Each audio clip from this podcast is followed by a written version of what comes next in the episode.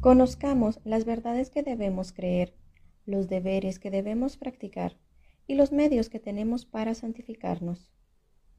Acompáñenos a estudiar el Catecismo Mayor de la Iglesia Católica, prescrito por San Pío X y comentado por el Reverendo Padre Michel Bonifaz de la Fraternidad Sacerdotal San Pío X.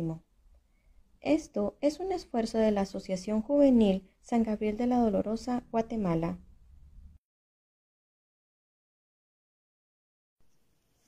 Continuamos nuestra meditación sobre el Espíritu Santo, octavo artículo del, credo en el Catecismo Mayor de San Pío X.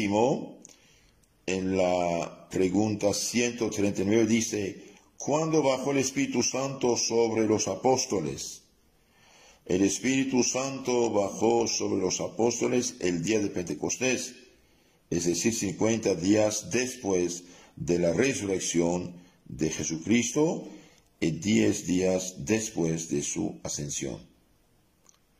La palabra pentes, 5, Pentecostés 50, 50 días después de la ascensión, el Espíritu Santo viene sobre los apóstoles que hacían una, un retiro de nueve días, podemos decir, de diez días.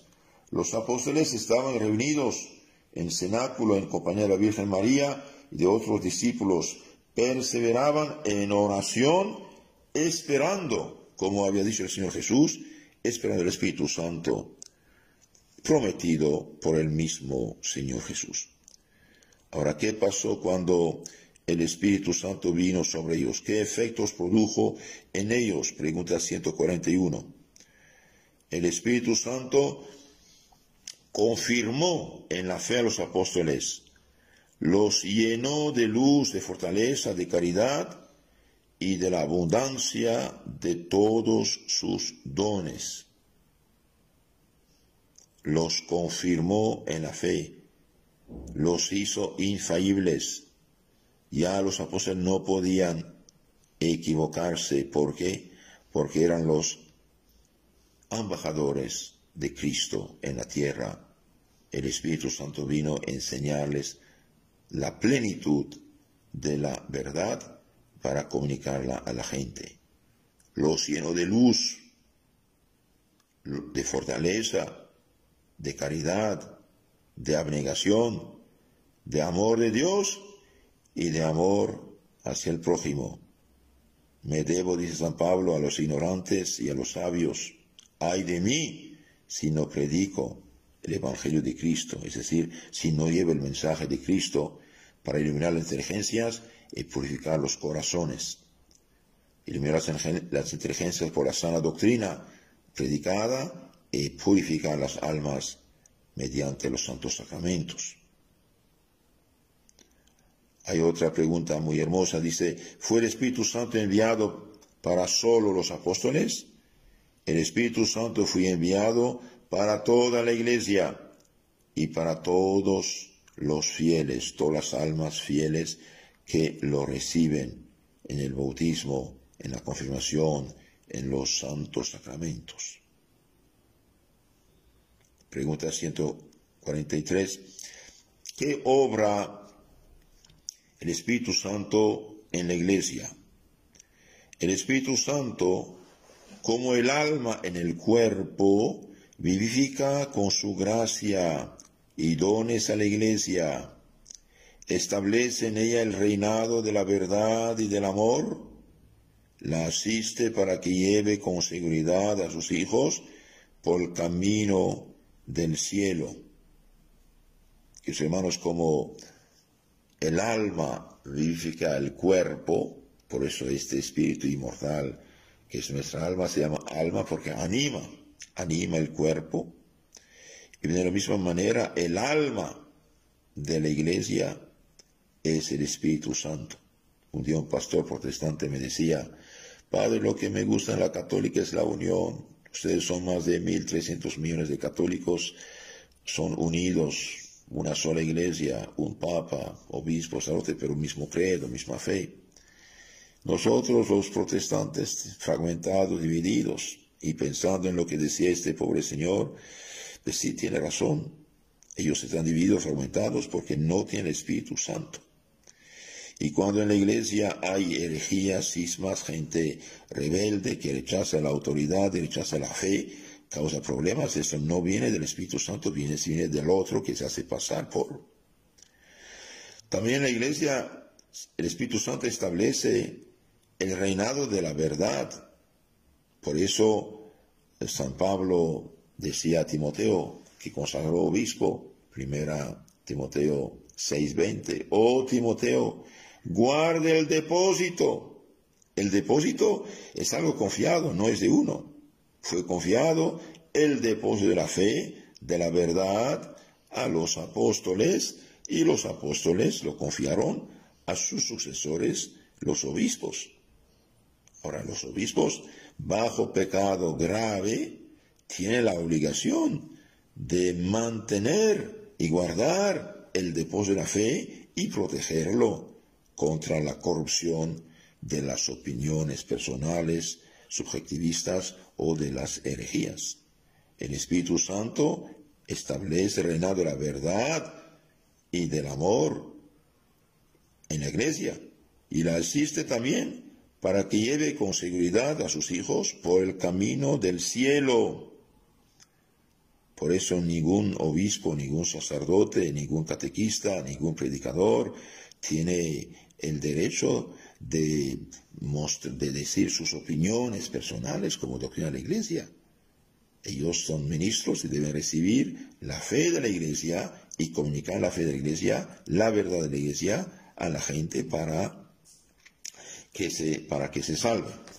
Ahora veamos un poco más a fondo lo de la día de Pentecostés, el día del, del bautismo, de hecho, de nuestro Señor Jesucristo, eh, el Espíritu Santo bajó sobre él en forma de paloma. La paloma, queridos hermanos, significa eh, el Espíritu Santo conserva en los corazones la pureza, la inocencia y la sencillez. Y que como la paloma en su nido se complace el Espíritu Santo en habitar en las almas, en las almas puras. Cuando el Espíritu Santo vino sobre los apóstoles que estaban reunidos en el cenáculo, bien bajó sobre ellos en forma de lenguas de fuego. Las lenguas de fuego eran una señal para que supiesen que entonces se cumplía la promesa que el Salvador les había hecho. Y empezaron, dice, llenos del Espíritu Santo, empezaron a hablar, hablar lenguas diversas. Ocurrió en este día de Pentecostés lo contrario de, de la Torre de Babel, cuando los hombres orgullosos quisieron edificar una torre que llegase hasta el cielo, Dios confundió sus lenguas de modo que no se entendían unos a otros. El día de Pentecostés el Espíritu Santo viene sobre los apóstoles, ellos hablan y todos entienden lo que decían.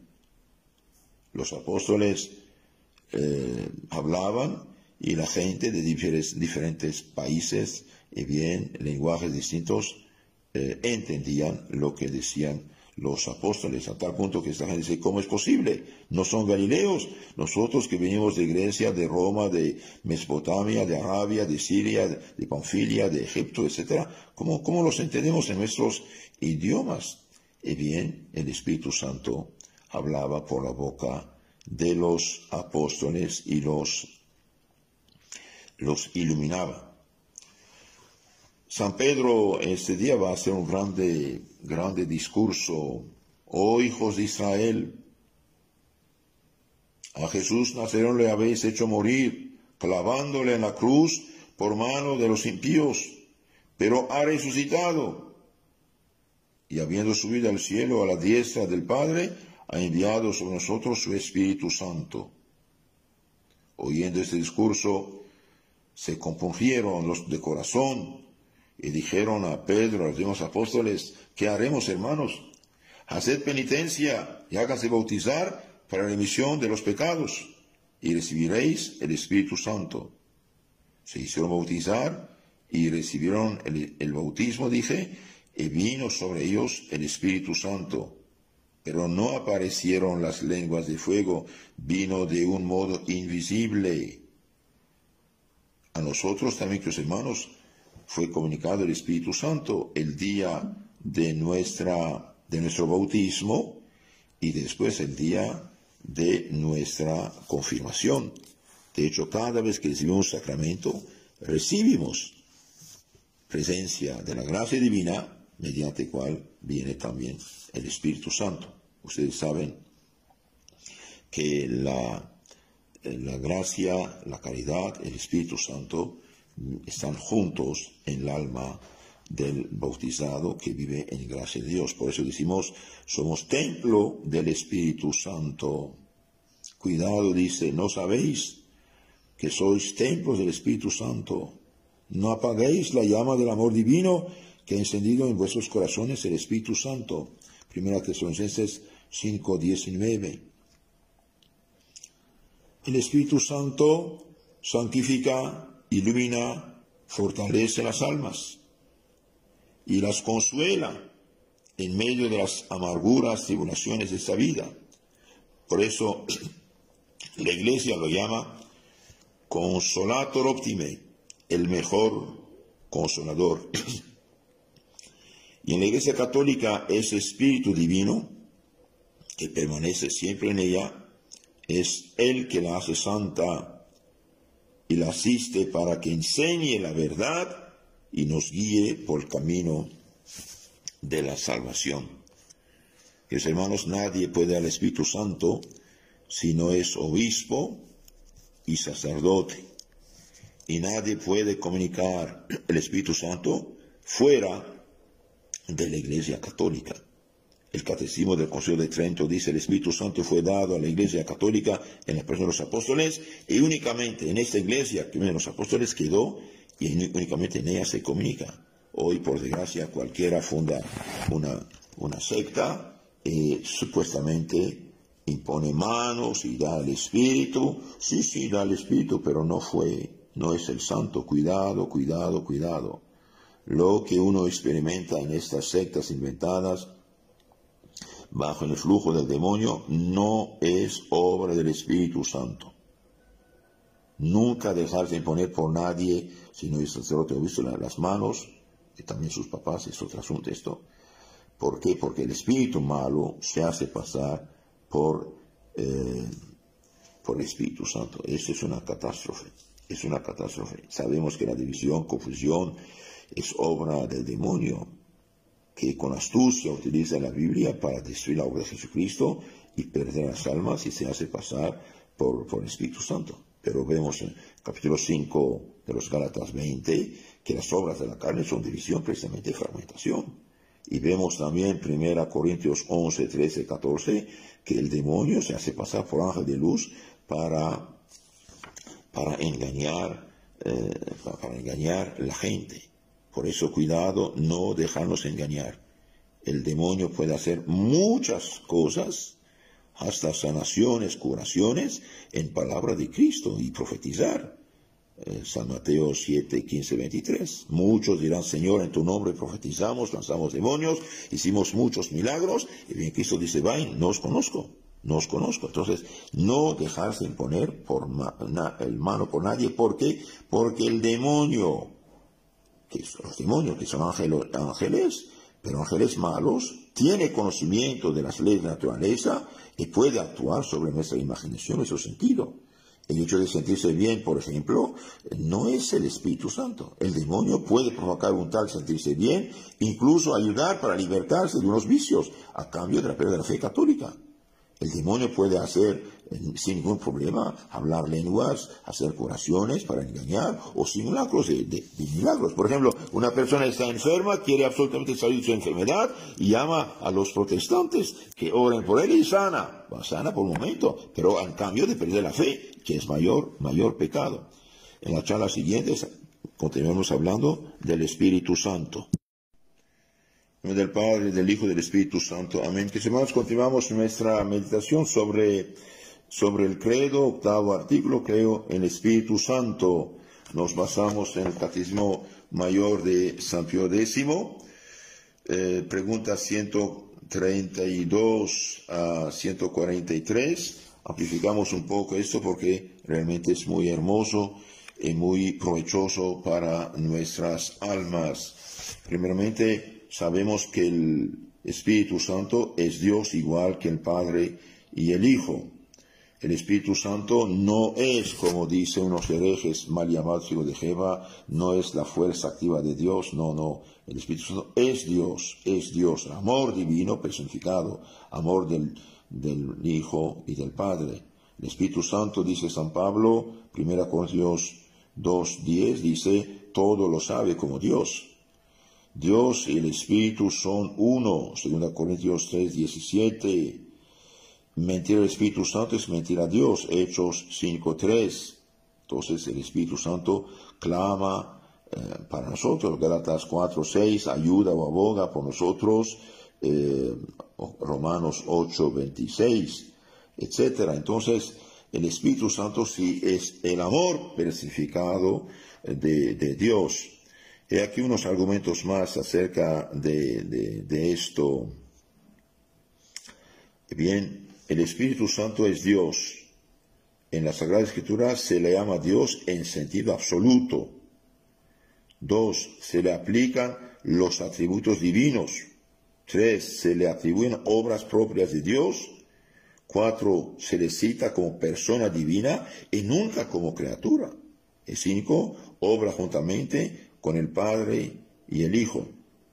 Se halla sobre Jesucristo en cuanto hombre cuando vino en forma de paloma. Encarnación, testimonio, lo lleva al desierto. La tercera persona de la Santísima Trinidad es Dios, igual con el Padre y el Hijo. Seguimos meditando sobre, dice el Espíritu Santo, porque es muy bueno saber estas cosas. Los cristianos fuimos bautizados, confirmados, bendecidos, ungidos en nombre del Padre, del Hijo, del Espíritu Santo. Y desde los primeros siglos dicen esto, los cristianos constituyen un pueblo marcado con un sello resplandeciente. Y estar sellados el Espíritu Santo significa que somos propiedad de Dios, algo valioso para Él y que guarda con esmero. San Pablo a los Efesios 4:30 dice, guardaos de entristecer al Espíritu Santo, en el cual habéis sido sellados para el día de la redención. Otras veces recuerda San Pablo a los cristianos, les recuerda y enseña en su catequesis como un elemento principal de su fe, que son templos del Espíritu Santo. ¿No sabéis que sois templo del Espíritu Santo que habita en vosotros y que habéis recibido de Dios y que ya no os pertenecéis a vosotros mismos? 1 Corintios 6, 10 que los hermanos, un cristiano es un ser sellado, bautizado, ungido y Espíritu Santo no puede mancharse con cualquier pecado ni comportarse como, como cualquier paganito. Esta doctrina la encontramos expresada en los, en los nombres que con frecuencia escogían los primeros cristianos al ser bautizados. Cristóforo, Teóforo, el que lleva a Cristo en su alma, el que lleva a Dios en su cuerpo portadores de Dios. Esto significa Cristóforo, Cristóforo, Teóforo, eh, portador de Dios. Lo que decía Santo Ignacio de Antioquía, segundo obispo de Antioquía. Eran sin duda muy conscientes de su altísima dignidad de cristianos. Y se daban nombres cristianos a sí mismos al bautizarse o a sus hijos. Hoy se dan cualquier nombre que no tiene ningún sentido a los niños que bautizan. No, que hermanos, a los niños deben dar nombres de santos y santas conocidos, para que tengan un, protector en el cielo, un modelo en la tierra. En, aquellos tiempos difíciles de la persecución. Eh bien, eh, los cristianos deben, deberían ir contra corriente en un ambiente pagano y muchas veces perseguidos.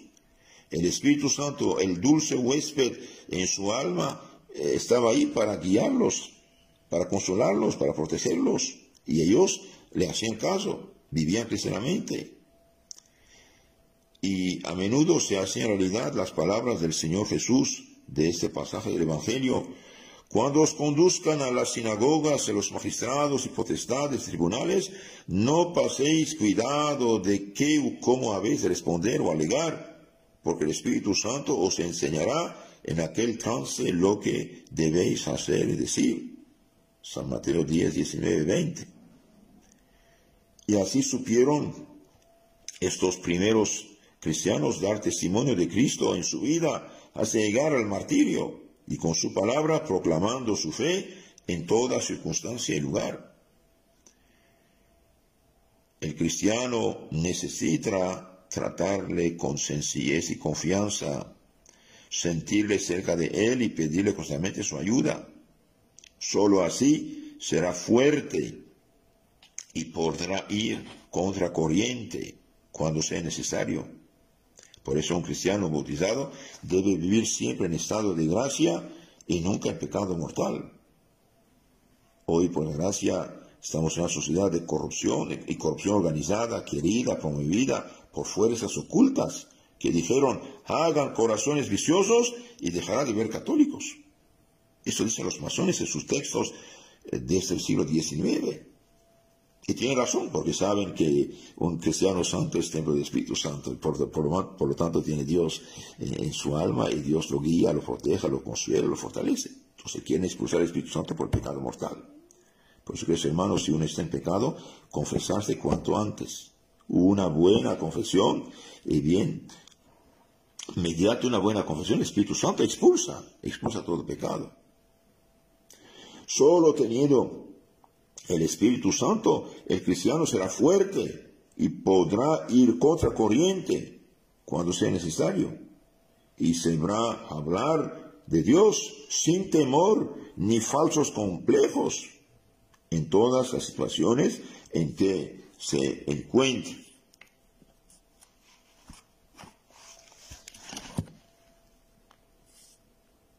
El Espíritu Santo, queridos hermanos, es Dios que nos santifica. El Espíritu Santo realiza en el mundo las obras de Dios, como dice el himno litúrgico, dador de las gracias, luz de los corazones, huésped del alma, descanso en el trabajo, consuelo en llanto.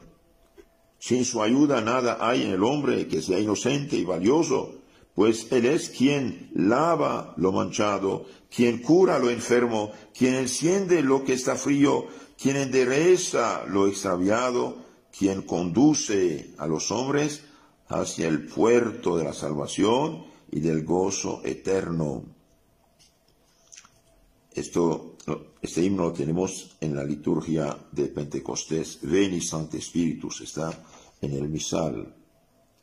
El Espíritu Santo, dice Santo Tomás de Aquino en su Suma Teológica, segunda parte, segunda, 177, artículo 1, el Espíritu Santo se sirve de la palabra del hombre como de un instrumento, pero es Él que interiormente perfecciona la obra. Por eso habló por boca de los santos profetas, de los apóstoles y de todos los santos de toda la historia de la iglesia, incluso de, un, de un sencillo cristiano que está lleno del amor divino y vive en gracia. De la misma manera, dice San Basilio, de la misma manera que los cuerpos transparentes y nítidos al recibir los rayos de luz se vuelvan resplandecientes e irradian brillo, las almas que son llevadas e ilustradas por el Espíritu Santo se vuelven también ellas espirituales y llevan a las demás llevan a las demás la luz de la gracia, de la verdad, de la santidad, del Espíritu Santo proviene el conocimiento de las cosas futuras, la inteligencia de los misterios, la comprensión de las verdades ocultas, la distribución de los dones, la ciudadanía celeste, la conversación con los ángeles. De él la alegría que nunca termina, la perseverancia en Dios y lo más sublime que puede ser pensado, el hacerse Dios, es decir, divinizar nuestras almas. Un alma, tus hermanos, en gracia de Dios, en santidad, realmente es divinizada, es hija de Dios, es templo del Espíritu Santo, dijimos. ¿Cuál es la acción del Espíritu Santo en nuestra alma? Su actuación, dice otro santo Padre de Iglesia, Sacerdote de Jerusalén, en su catequesis número 16 sobre el Espíritu Santo, dice, su acción, actuación el alma es suave y apacible, su experiencia es agradable, placentera, su yugo es levísimo, su venida va presidida de los rayos brillantes de su luz y de su ciencia. Viene con la bondad del genuino protector, pues viene a salvar, a curar, a enseñar, a aconsejar, a fortalecer, a consolar, a iluminar, en primer lugar, la mente del que lo recibe y después, por las obras de éste, la mente de los demás. mientras más un cristiano está lleno del amor divino, mientras más será instrumento de Dios para ayudar a sus compañeros, a sus familiares. Del mismo modo que el que se halla en tinieblas, al salir el sol recibe su luz en los ojos del cuerpo y contempla con toda claridad lo que antes no veía, así también al que es hallado digno del don del Espíritu Santo, se le ilumina el alma y levantado por encima de su razón natural, ve lo que antes ignoraba y cree lo que Dios ha revelado.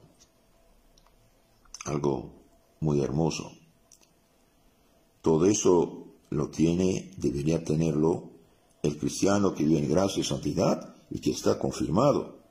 Por eso hacer confirmar a los niños es de suma importancia un niño nace como hijo de Dios, es el bautismo, pero como es un bebé. Mientras no está confirmado, es un bebé, aunque tenga 40 años. Hace falta confirmar a los jovencitos desde que tienen uso de razón y han hecho su primera comunión. Entre 6, 7, 8 años, el niño debería haber hecho su comunión, primera comunión, y su confirmación para resistir a los ataques del demonio y tener el Espíritu Santo que rechaza precisamente las fuerzas del mal. San Ireneo, otro padre de la iglesia que murió, pienso, en 202, discípulo de San Policarpo, el cual fue discípulo de San Juan Evangelista, dice, el Señor prometió que nos enviara aquel abogado que nos haría capaces de Dios, de recibir a Dios pues del mismo modo que el trigo seco no puede convertirse en una masa compacta y en un solo pan si antes no es humedecido, así también nosotros que somos muchos, no podíamos convertirnos en una sola cosa en Cristo Jesús sin esta agua que baja del cielo. Y así como la tierra árida no da fruto si no recibe el agua, así también nosotros que éramos antes como un leño árido, nunca hubiéramos dado el fruto de vida sin esta gratuita lluvia de lo alto que es el Espíritu Santo. Vemos la transformación que obra el Espíritu Santo en aquellos en cuyo corazón habita. Fácilmente los hace pasar del gusto de las cosas terrenas a la sola esperanza de las celestiales, y del temor y la posibilidad a una decidida y generosa fortaleza del alma. Entonces una señal de la presencia del Espíritu Santo en las almas es tener el gusto de las cosas celestiales y no de las terrenales solamente. Y también de temeroso anime las hace almas decididas y generosas para el servicio de Dios. Vemos claramente que sí sucedió esto sucedió en los discípulos, los cuales una vez fortalecidos por el Espíritu Santo, no se dejaron intimidar por sus perseguidores, sino que permanecieron tenazmente unidos al amor de Cristo. Hemos finalizado este episodio, pero le invitamos a estar pendiente de los próximos. Para más información y contenido católico, puede encontrarnos en Facebook y YouTube como Asociación Juvenil San Gabriel de la Dolorosa, Guatemala en Instagram como arroba juventud tradicional gt. O bien nos puede escribir un correo a jóvenes